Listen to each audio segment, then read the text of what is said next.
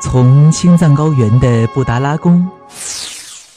到呼伦贝尔的广袤草原，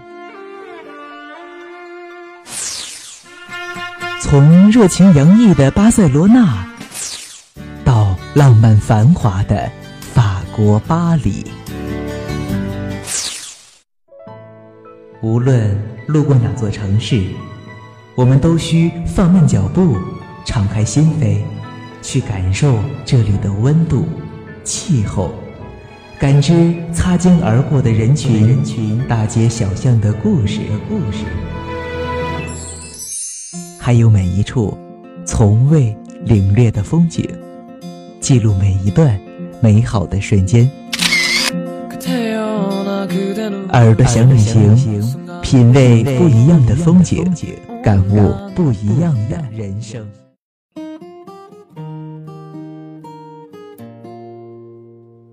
各位亲爱的听众朋友们，大家好，欢迎收听每周一与大家准时见面的《耳朵想旅行》，我是罐子。四月将至，当大地褪去荒芜，樱花开满枝头，柳枝拂过初融的湖水，北方的我们才后知后觉地意识到春天来了。于是，厚重的羽绒服被收进了箱子里。捂了一个冬天的人们，把自己晾在了太阳底下，呼吸花香与春天阳光的气味儿。阳光洒下，连带着倒春寒带来的低沉的心情也一同蒸发殆尽。懒春的午后，我们可以稍微偷一个懒，给自己放个假，把思绪的风筝高高抛起，乘着浪花去到地中海的岸边，邂逅水上之都威尼斯。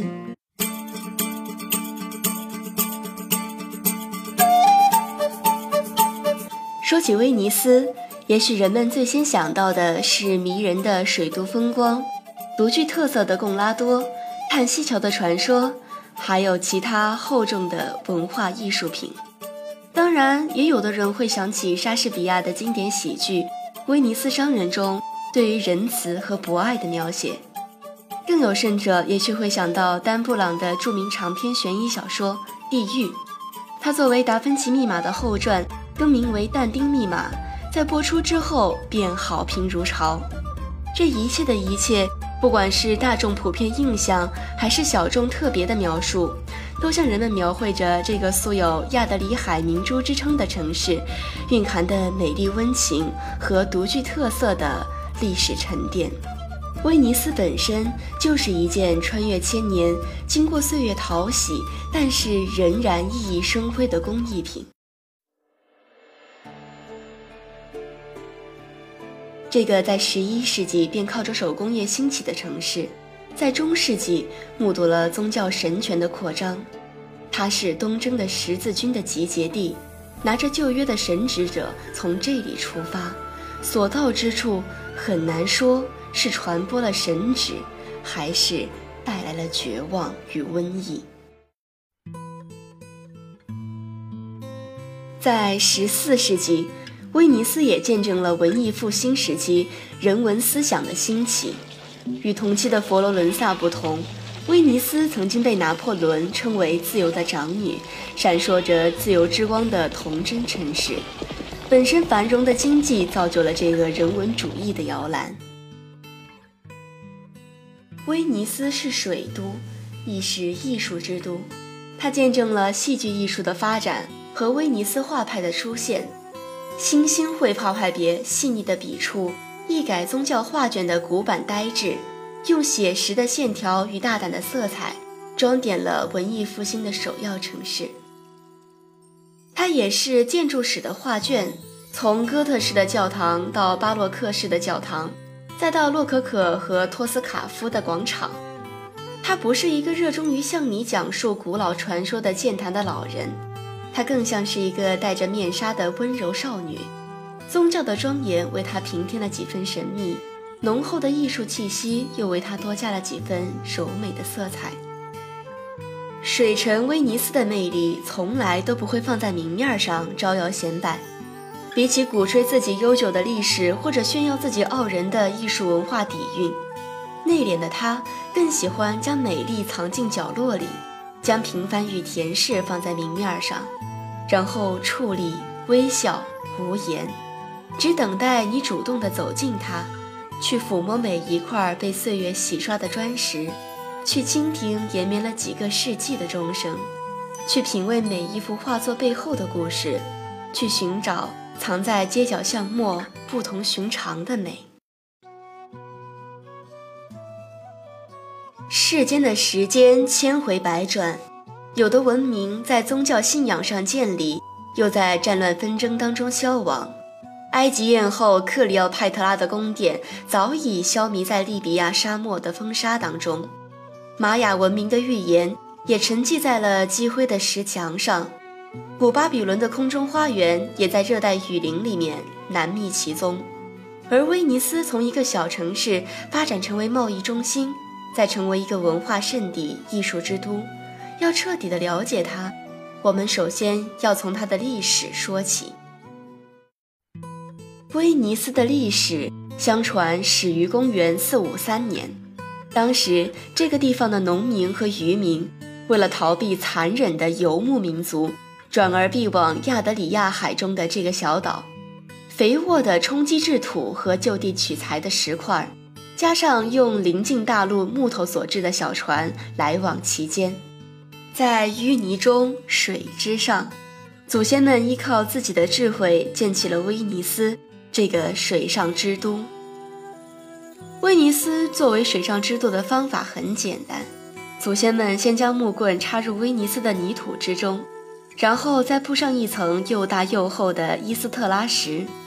这种从伊斯特拉海岸和伊斯特拉木边运来的石料，防水性极强，且与普通砖块相比重量非常大，所以不会出现房子下沉的问题。建成之后的威尼斯，在漫长的岁月中不断完善扩张，在十世纪开始发展。十四世纪前后，在大航海时代与文艺复兴的双重作用下。这里已经发展成为意大利最繁忙的港口城市，被誉为整个地中海最著名的集商业、贸易、旅游为一身的水上之都。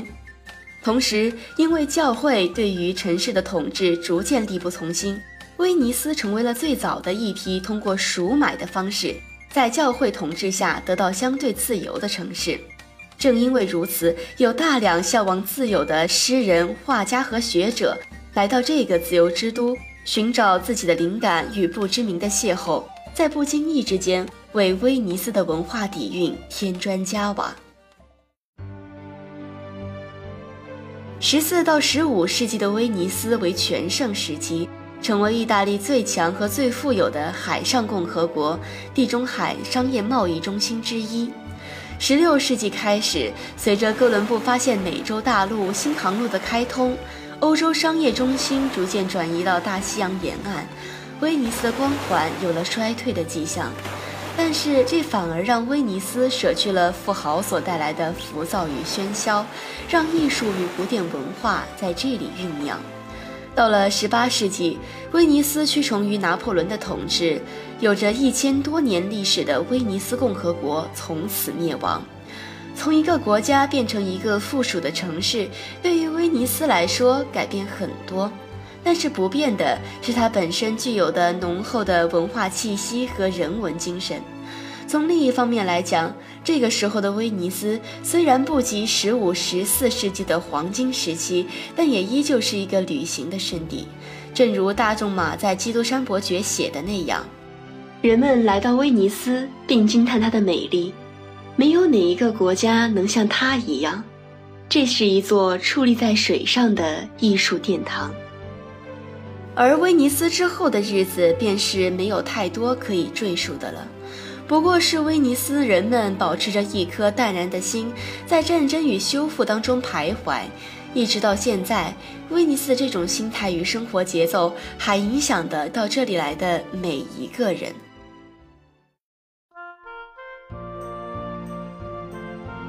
说完了威尼斯的历史，我们来说一说威尼斯不可或缺的美景。但是我不准备在这个方面浪费太多的口舌。因为当你真正来到了威尼斯，你会发现，这里的任意一处街景、任意一处长廊都是美景与诗意。忽略黄金宫的辉煌夺目与彩色岛的绚丽多彩，抛开总督府的辉煌壮丽和圣马可教堂的巍峨庄严，单就一处小桥、一处花圃，也能在游人的脑海当中挥之不去。威尼斯是一个不适合快速游玩打卡的城市，它更适合走走停停。你可以租一只贡拉多，在水道和房屋中穿行。体验时间在你身边慢慢流逝的温暖的感觉。威尼斯的贡拉多有着十分悠久的历史，相传在中世纪的贵族们因为热衷于展示自己的身份，将游艇制作得十分华丽而又气派。但是威尼斯狭窄的水道让这些气派的游艇总是卡在水道当中，寸步难行。十一世纪是贡拉多最盛行的时期，当时的数量超过了一万只。但是如今的威尼斯只剩下了几百只贡拉多。贡拉多的外观设计原本是各式各样的。十六世纪时的贡拉多外表异常艳丽，贵族们经常乘坐着装饰着绸子和丝绸雕刻精美的贡拉多来炫耀自己的财富。为了遏制这种奢靡的风气，威尼斯元老院颁布禁令。不许在肩周上施以任何炫耀门第的装饰，已经安排的必须拆除。所以有的贡拉多被染成了漆黑的颜色，唯一留下来装饰的贡拉多只有船头的镶板。这一传统一直被保留下来。如今的贡拉多也是统一的黑色，只有在特殊的场合才被装扮成花船，而这个特殊的场合就是威尼斯的狂欢节。在二月结束的狂欢节是威尼斯最重要的节日之一，其本意是与肉食作别。始于十一世纪强盛的威尼斯，于十八世纪示威，一直到一九七九年又恢复举办。最精彩的莫过于满街创意十足的装扮与面具，就像大仲马在《基督山伯爵》中写的一样。威尼斯的狂欢节的闪光点不在于花车的游行与载歌载舞，而是精致的面具的狂欢。面具风最早起源于西元一二四八年，早在公元十三世纪，威尼斯就有法律规定面具的使用范围。威尼斯人把面具作为日常生活的一部分，虽然人们并不知道威尼斯人是何年何月开始佩戴面具的。十六世纪，身着斗篷的面具造型依然未获批准，但是面具客依旧穿梭于威尼斯的街道巷尾之中。他们有密会的情人，有的是为了躲避仇家的追杀。无论如何，十六世纪的威尼斯面具仍然横行于其中。在十八世纪之前，威尼斯允许人们在一年中的大部分时间佩戴面具去工作和生活。具体的来说，是每年的十月五日到第二年的六月十号，长达八个月，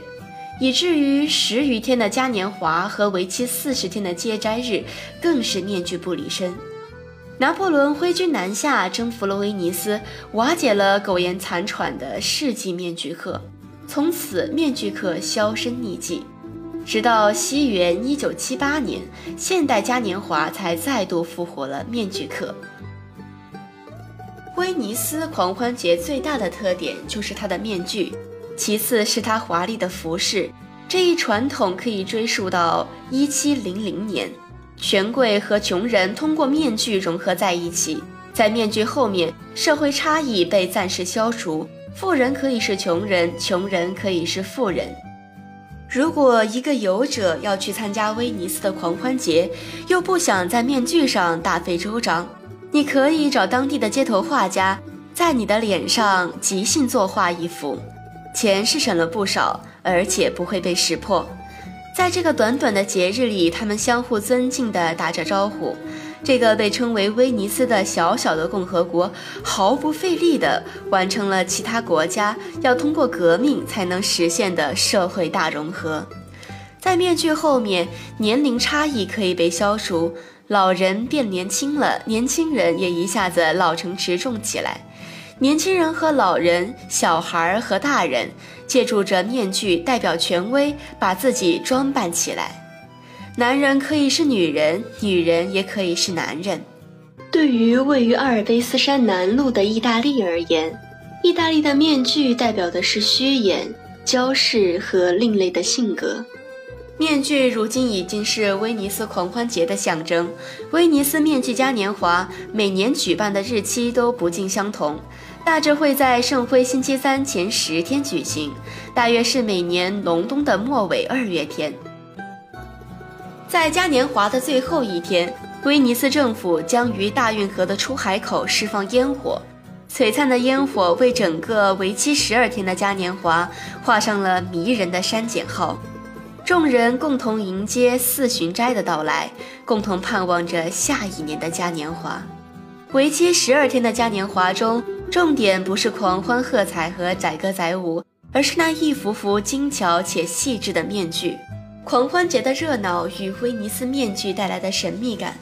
这也难怪基督山伯爵爱德蒙·唐纳森要将自己复仇的首秀舞台选在这个水上之都。威尼斯的美丽，只言片语很难描述。这个将庄严与随性、华丽与质朴结为一体的城市，当你只有真正的踏在土地上的那一刻起，你才能真正体会到水都威尼斯的迷人之处。